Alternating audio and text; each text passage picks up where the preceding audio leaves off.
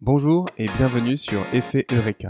Avec Effet Eureka, surmontez vos doutes et vos craintes et ayez le courage d'oser et l'énergie pour vous dépasser.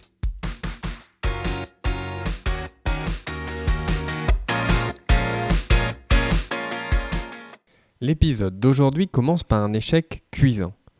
Un jour, j'ai parié avec mon oncle que je courrais le marathon de Paris l'année où cet événement tomberait le jour de mon anniversaire.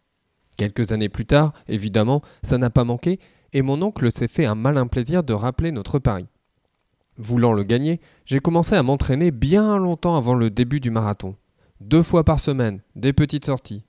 Au début, je ne prenais aucun plaisir, je n'avais pas envie d'y aller. Mais je n'étais pas inquiet, je me disais que le plaisir viendrait avec l'entraînement. Et avec le temps, euh, je n'ai toujours pas pris de plaisir. C'était toujours une galère d'aller courir, j'avais le sentiment de ne pas progresser, que je n'y arriverais pas. À un moment, j'ai regardé la réalité en face. Je n'étais pas prêt à faire tous ces efforts simplement pour gagner un pari. J'ai donc arrêté de m'entraîner et je ne me suis pas présenté sur la ligne de départ. Essayant d'avoir un état d'esprit de développement à toute épreuve, CF l'épisode d'hier sur ce sujet, je me dis que j'en suis capable et que le jour viendra où je me lancerai ce défi pour une autre raison qu'un pari et que j'aurai envie de persévérer malgré les difficultés. Justement, aujourd'hui, nous parlons de ténacité, de pugnacité, de niaque, en évoquant le travail de la psychologue Angela Duckworth autour du concept de grit. Voici comment Angela Duckworth définit le grit dans son TED Talk. Je cite Le grit, c'est la passion et la persévérance pour des objectifs à très long terme. Le grit, c'est avoir de l'endurance. Le grit, c'est s'accrocher à son futur, jour après jour, pas seulement pendant une semaine ou un mois, mais pendant des années, et travailler vraiment dur pour que ce futur devienne une réalité. Le grit, c'est vivre sa vie comme si elle était un marathon, pas un sprint. Si on reprend la définition du grit, il est important de noter qu'il s'agit de la combinaison de deux facteurs.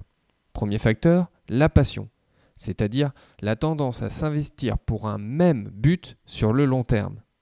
Cela implique notamment de ne pas être tout le temps perturbé par de nouvelles idées ou de nouveaux projets.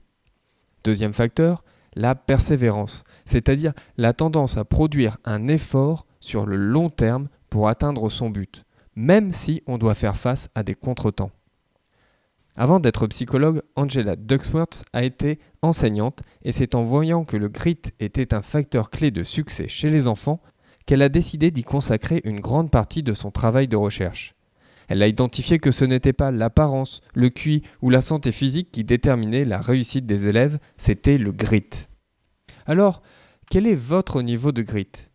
Pour le connaître, vous pouvez vous poser les questions suivantes. Est-ce que je prends du plaisir à mener des projets qui mettent plusieurs années à prendre forme?